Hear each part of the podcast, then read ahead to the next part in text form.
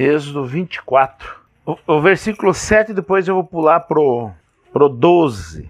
Diz assim, ó. Retomou o livro da aliança e o leu ao povo.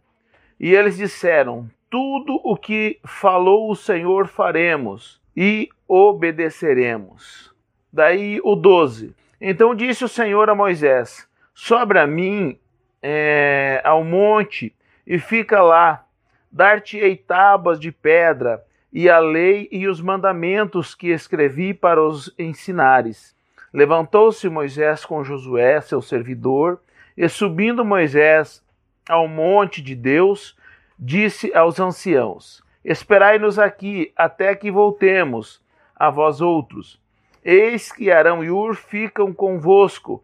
Quem tiver alguma questão, se chegará a eles. Tendo Moisés subido, uma nuvem cobriu o monte, e a glória do Senhor pousou sobre o monte Sinai e a nuvem o cobriu por seis dias. Ao sétimo dia, do meio da nuvem chamou o Senhor a Moisés. O aspecto da glória do Senhor era como um fogo consumidor no cimo do monte, aos olhos dos filhos de Israel. Moisés, entrando pelo meio da nuvem, subiu ao monte e lá permaneceu quarenta dias e quarenta noites. Aqui, irmãos, Deus já tinha dado os mandamentos, né? que era o código moral para o povo de Deus. Ele aqui ele está estabelecendo um relacionamento com o seu povo. E ele, do meio do povo, ele chamou algumas pessoas para liderarem o povo. O povo era um povo grande e precisaria de pessoas para liderar aquele povo chamado povo de Deus. E eu estava estudando esse texto aqui e, e ficava algo no meu coração para falar de, sobre evangelização. Mas o que tem esse texto com evangelização? Tem muito. tem muito. E eu quero falar aqui, eu, eu, eu, coloquei um tema nessa meditação que é o relacionamento entre Deus e os homens. E eu vou falar aqui de três tipos de relacionamento. Eu vou falar o relacionamento de Deus para com os homens, o relacionamento dos homens para com Deus e o relacionamento dos homens para com os homens. Esses três tipos de relacionamento está estampado aqui nesse texto. É, primeiro, o relacionamento de Deus com os homens. Que tipo de é, é o relacionamento de Deus com os homens? O relacionamento de Deus com os homens é amoroso ele exala amor, ele expressa amor em todos os seus atos. Então, o relacionamento de Deus para com os homens é um relacionamento de amor, é um relacionamento amoroso. E é interessante a gente olhar aqui no versículo 7, que diz assim, ó: "E tomou o livro da aliança e leu ao povo, e eles disseram: Tudo o que falou o Senhor faremos e obedeceremos." Por amar o povo, Deus fez uma aliança com eles. Não é porque o povo merecia, mas é porque Deus amava. A aliança de Deus com o povo demonstra o amor dele para com os homens. Eh, a gente conhece a história do povo, era um povo errante, mas Deus permaneceu com a aliança dele por causa do seu amor para com o povo. Então, o relacionamento de Deus para com os homens é amoroso. O relacionamento de Deus para comigo é, é de amor. O relacionamento de Deus para contigo é de amor. Nós precisamos saber. Só que o que, que aconteceu aqui? O povo, quando ele ouviu a, as leis de Deus, ele disse a Moisés: Tudo que falou Deus, faremos. É isso que Deus espera de nós. Ele estabelece um relacionamento conosco, mas ele espera que nós obedeçamos. Ele quer que nós venhamos a obedecer, porque a nossa obediência vai ser a melhor caminhada para nós. Vai ser um caminho melhor para nós. É o caminho certo.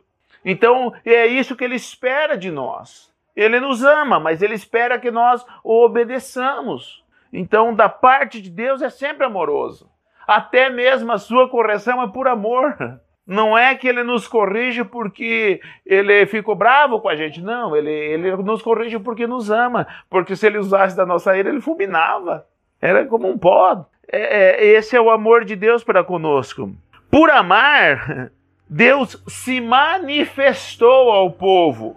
Do verso 12 em diante diz assim: Então disse o Senhor a Moisés: Sobe a mim ao monte e fica lá. Dar-te-ei tábuas de pedra e lei os mandamentos que escrevi para os ensinares. Levantou-se Moisés com Josué, seu servidor, e subindo Moisés ao monte de Deus, disse aos anciãos: Esperai-nos aqui até que voltemos a vós outros. Eis que Arão e Ur ficam convosco. Quem tiver alguma questão, chegará a eles. Tendo Moisés subido, uma nuvem cobriu o monte, e a glória do Senhor pousou sobre o monte Sinai, e a nuvem o cobriu com, é, por seis dias. Ao sétimo dia, do meio da nuvem, chamou o Senhor a Moisés. Então Deus, ele por amar, ele se manifestou, ele se deixou, ele deixou ver que o povo visse a sua glória.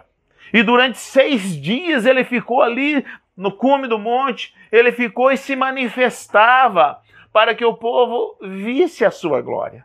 E a gente tem outros textos que colaboram, é, é, a gente vê como era essa manifestação.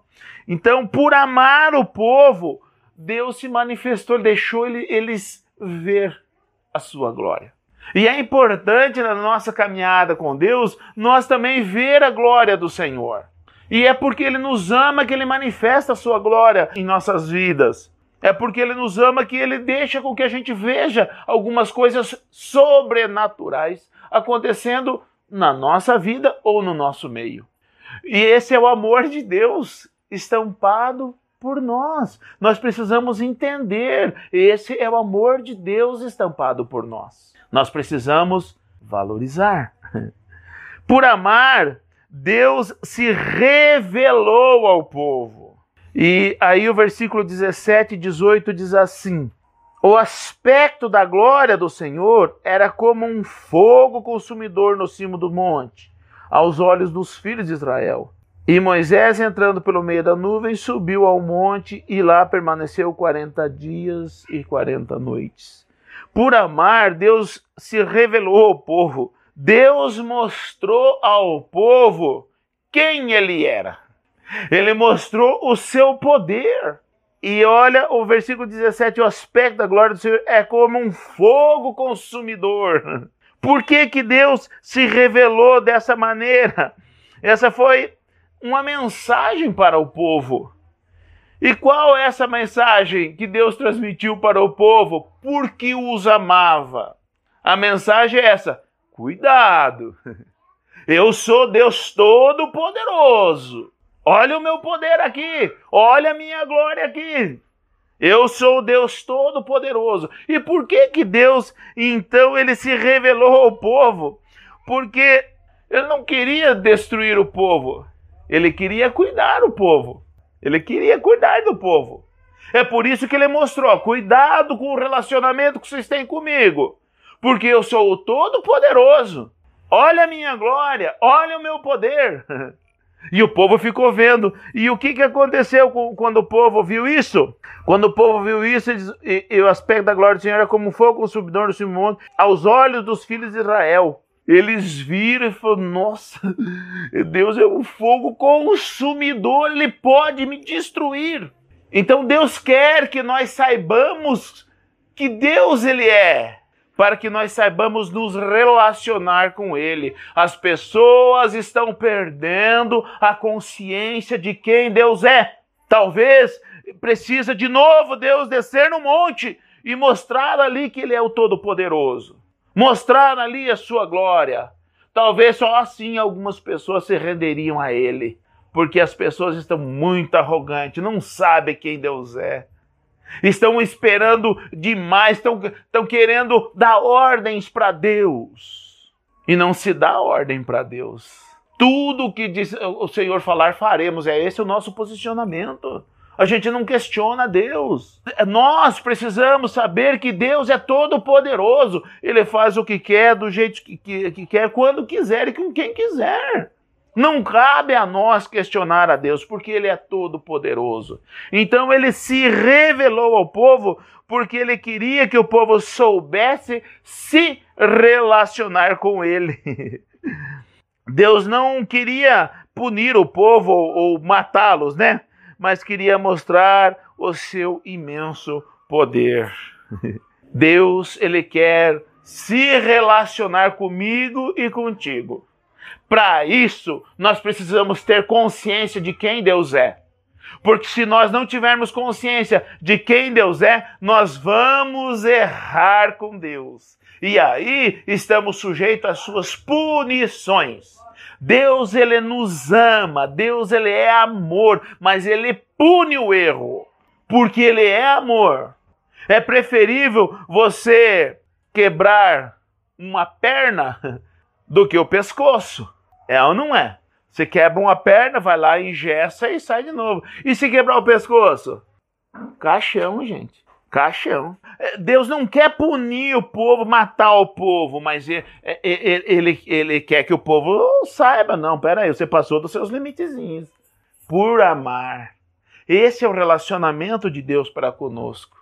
É um relacionamento de amor, ainda que muitas vezes ele nos puna, mas ele nos pune porque ele nos ama. E nós precisamos saber disso, que a punição de Deus é porque ele nos ama, não é porque ele quer o nosso mal.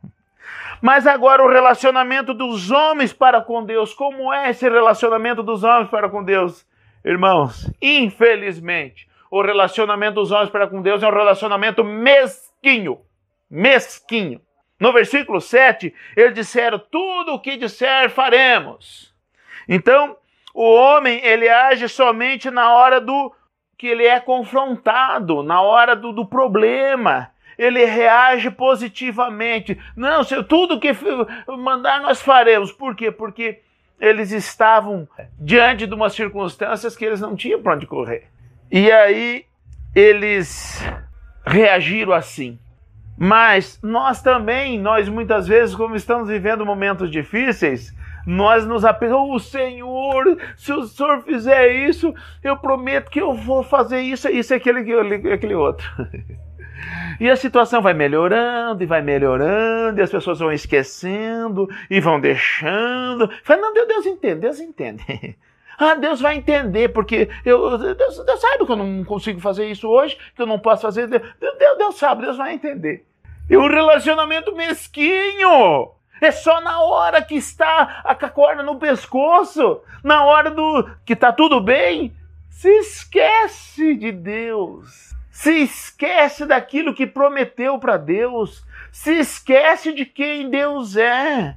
Se esquece que Deus está vendo as intenções do coração. É um relacionamento mesquinho e ainda tenta se justificar. Deus conhece meu coração. Deus sabe, lógico, Deus sabe. E Deus está vendo exatamente a tua mesquinhez. Nós somos mesquinhos para com Deus. É só na hora que a gente é confrontado, a gente, não, tudo que o Senhor falar nós faremos. Mas depois se esquece, porque somos mesquinhos. Infelizmente, é povo de Deus, somos povo de Deus, mas Muitas vezes nós somos mesquinhos no nosso relacionamento com Deus. Qualquer coisinha nos tira do centro, qualquer coisinha nos impede de ir para a igreja cultuar o Senhor, qualquer coisinha nos impede de glorificar a Deus. Por quê? Porque eu estou triste hoje. Eu tô, hoje eu estou triste. Que culpa Deus tem? Nós jamais podemos culpar a Deus pelas nossas desventuras. Nós jamais podemos culpar a Deus pelas nossas é, tristezas ou pelas coisas que nos acontecem, pelas circunstâncias da vida. Deus não tem culpa de nada. A nossa vida com Deus não deveria ser afetada em hipótese nenhuma. No entanto, nós deixamos afetar. E muitas vezes, ah, hoje estou triste, não consigo nem cantar, nem levantar as mãos, levanta só até aqui. Porque estou triste, estou triste. Então nós somos mesquinhos no nosso relacionamento com Deus. Deus busca homens sinceros de coração e não mesquinhos. Olha o que diz aqui, o, do, o, do 12 ao 18, é algo muito importante aqui, vou ler novamente. Então disse o Senhor a Moisés: Sobe a mim ao monte e fica lá, dar-te-ei as tábuas de pedra e a lei e os ensinamentos que escrevi para os ensinares. Levantou-se Moisés com Josué, seu servidor, e subindo Moisés ao monte de Deus, disse aos anciãos: Esperai-nos aqui até que voltemos a vós outros. Eis que Arão e Ur ficam convosco. Quem tiver alguma questão, é, se chegará a eles. Tendo Moisés subido, subido uma nuvem cobriu, cobriu o monte. E a glória do Senhor pousou sobre o monte Sinai, e a nuvem o cobriu por seis dias. Ao sétimo dia, do meio da nuvem, chamou o Senhor a Moisés. O aspecto da glória do Senhor era como um fogo consumidor do cimo do monte aos olhos dos filhos de Israel. E Moisés, entrando pelo meio da nuvem, subiu ao monte lá permaneceu 40 dias e 40 noites. Então, o Deus ele não quer pessoas mesquinhas, mas ele busca coração sincero. De todo aquele povo, quem Deus achou com coração sincero? Moisés.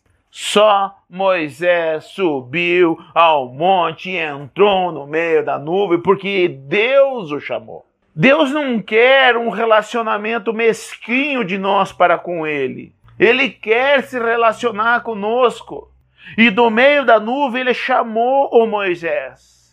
Pode vir, lá ficou Moisés 40 dias e 40 noites. Imagina as experiências que Moisés teve nesses 40 dias e 40 noites. Deus quer passar experiência de, dele para conosco, mas ele quer coração sincero e não mesquinho.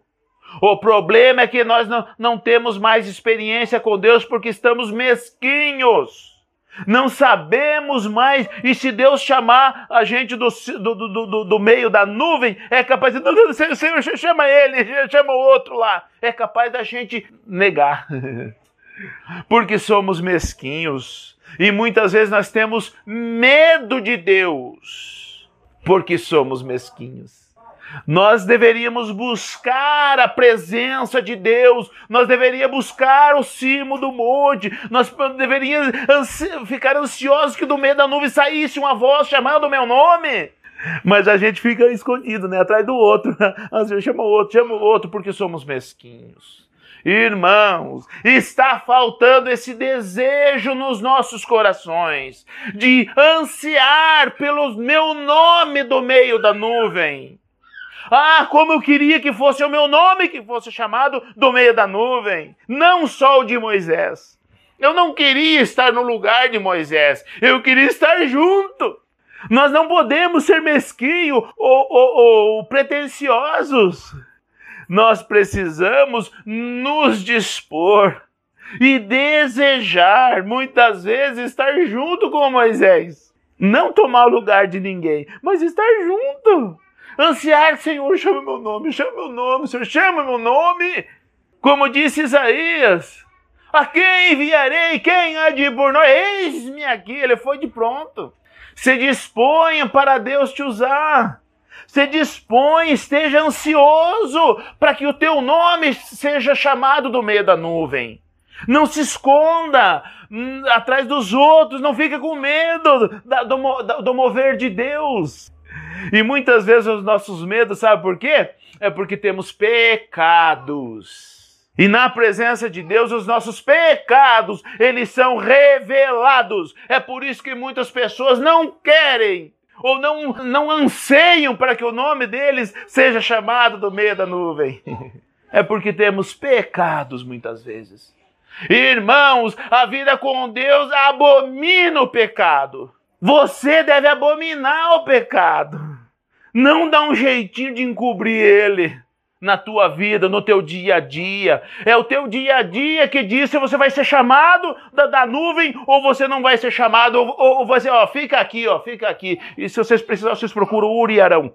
As pessoas desejam o pecado ao invés de desejar Deus. Esse é um grande problema. Então, por isso que o relacionamento de, de, dos homens para com Deus é um relacionamento mesquinho. E o relacionamento de homens para com homens, como que ele é? Se o relacionamento de Deus para com os homens ele é amoroso, o relacionamento de, do homem para com Deus ele é mesquinho. Mas e o relacionamento de homens para com homens, como que é então? Esse relacionamento de homens para com homens é interesseiro. Infelizmente, homens de Deus, pessoas de Deus, eles têm um relacionamento de homens para com homens interesseiro. E isso não pode acontecer na vida de um homem de Deus. Ele não pode ter interesses que não a glória de Deus nas pessoas. O, o versículo 18 diz assim, ó: Moisés entrando no meio da nuvem, subiu ao monte e lá permaneceu 40 dias e 40 noites. Você sabe o que acontece, meus irmãos? Todo esse relato aqui, ó, ele mostra que muitas vezes os homens, eles brigam entre si para obter vantagens Claro que as pessoas gostariam de ter o privilégio de Moisés, mas a gente vê lá Corá, Datã e Abirão brigando por liderança e se achar igual a Moisés. É difícil de ver isso hoje? Não. Isso é muito comum. Pessoas querendo roubar a, posição de liderança de, de algum de, dos líderes. E não é assim. há interesses apenas para ter vantagens ou glória. Gente, glória, como nós vimos domingo lá, glória é só para Deus, gente. Não é para nós. A gente não pode almejar qualquer tipo de glória. Glória é somente para Deus. A gente fica com as alegrias de poder entrar na nuvem, de poder ser chamado para entrar na nuvem. Então, ou de poder servir aquele que entrou na nuvem. Nós precisamos ter é, isso no nosso coração e não ficar desejando glória. A perda de um amigo não vale a pena, ainda que a vantagem seja grande. Muitas vezes nós magoamos as pessoas que são nossos amigos, que andam conosco, por achar que está levando uma vantagem e um pouquinho de glória. Humana, né? Humana. Mas nas coisas de Deus? Como assim? Nas coisas de Deus? Sim, nas coisas de Deus. Tem pessoas que magoam umas às outras para levar alguma vantagem. Então não há vantagem quando se magoa um irmão ou um amigo. Não há vantagem nenhuma, pelo contrário. Nós precisamos ter essa consciência que não vale a pena, ainda que o levasse uma grande vantagem, não vale a pena magoar um amigo ou perder um amigo ou um irmão. Mas os relacionamentos são interesseiros. A mancha do caráter não vale a pena, ainda que alcancemos poder. Tem muita gente que está com o seu caráter totalmente manchado, sabe por quê? porque desejou poder aqui, lutou pelo poder ali, passou rasteira em pessoas por causa do poder. E aí o que acontece? As pessoas, quando se referem a essa pessoa, falam, Ih, cuidado com fulano, cuidado com fulano, ó. Ixi, olha, passou a rasteira no ciclano lá, Ixi, foi feia coisa, hein? Ele, ele levou vantagem, mas cuidado, hein? Esse camarada aí. manchou a sua reputação. Valeu a pena che chegar aonde queria, ter o poder que desejava ou chegar na posição que queria, manchando a sua reputação? Não, irmãos. Então o cristão ele não pode ter um relacionamento para com os homens interesseiro. Não pode. Porque senão ele vai manchar o seu caráter mais cedo ou mais tarde. Também a perda da comunhão, amizade não vale a pena, ainda que alcancemos a glória desejada. Há pessoas que não têm a noção de que na obra de Deus a glória é só para Deus. Muitas pessoas desejam a glória, desejam o tapetão vermelho. Tem pessoas que nem se misturar se mistura. Tem líderes que nem se misturar se mistura. Por quê? Porque se acha superior, se acha melhor. Gente, a minha grande alegria é eu ser igual a todo mundo. Essa é uma alegria para mim. Eu não sou mais do que ninguém. Eu apenas tenho uma função diferente. Mas no corpo eu sou mais um membro. Me alegro em ser mais um membro do corpo de Cristo. Apenas eu tenho uma função diferente. Nós não podemos perder a comunhão ou a amizade muitas vezes para galgar alguns passos ou chegar em algum é, ao lugar desejado. Eu fiquei pasmo muitas vezes de ver o que aconteceu para determinadas pessoas serem consagradas líderes. Eu fiquei pasmo porque a gente vê muitas coisas. Louvo a Deus que não, não é no nosso meio. No nosso meio, nós somos um, um povo. Eu louvo a Deus, nós, somos um povo diferenciado. Mas eu vi muitas vezes pessoas se galfinhando, perdendo amizade, falando besteira para conseguir uma cadeirinha lá na frente. Vi muitas vezes. Então, irmãos, não vale a pena. O relacionamento de homens para com homens não pode ser interesseiro. Ele precisa ser como o amor de Deus para conosco. Um relacionamento de amor sincero. Não pode ser. Se o de Deus para nós é, é, de amor, o nosso para ele também deve ser de amor. Mas o nosso, o que, que diz? O Evangelho de João diz assim: E o mundo reconhecerá, né? Quando vos amar, como meus discípulos, quando vos amardes uns aos outros. Então nós precisamos desenvolver esse relacionamento de amor de uns para com os outros. Essa é a visão que nós precisamos ter e não uma visão interesseira e nem mesquinha.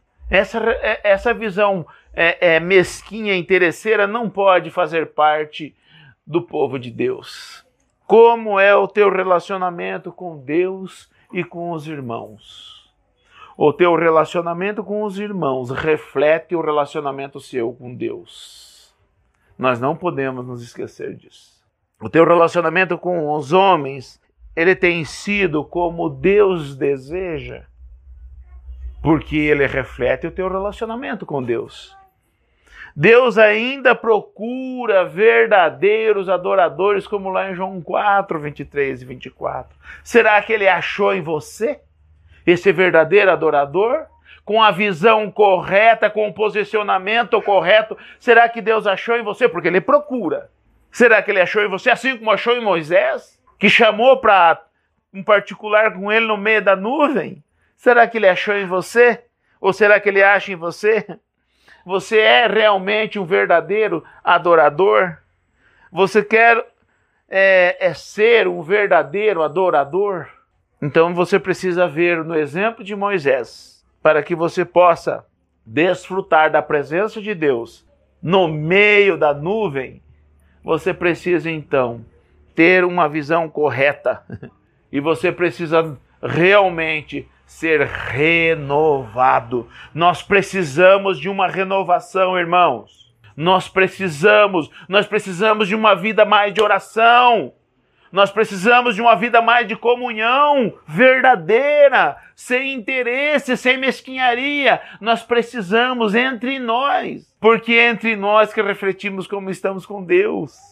É, é, é, essa comunhão que reflete como estamos com Deus. Nós não podemos ser dodóizinho, qualquer coisinha, ah, me magoei. Gente, isso aí mostra a pequenez do nosso relacionamento. Nós precisamos tomar cuidado para que, quando a voz vier do meio da nuvem, nós estejamos aptos para entrar. A voz está vindo do meio da nuvem. E essa voz, ela está chamando você. Ela está chamando o teu nome. Como você está para se relacionar com Deus hoje? Como você está para entrar nessa nuvem e ali permanecer 40 dias e 40 noites? Quer dizer, ter um longo tempo com Deus. Deseje ser chamado do meio da nuvem. Deseje ter esse tempo, esses 40 dias no meio da nuvem com o Senhor, sendo renovado, sendo ministrado tendo um, um novo patamar de, de experiência com Deus. Desejo, irmãos, para que o nome do Senhor seja glorificado na tua vida. Que o Senhor nos ajude a ouvir a voz do meio da nuvem e entrar nela, porque de lá sairemos transformados, com certeza. Que Deus nos abençoe.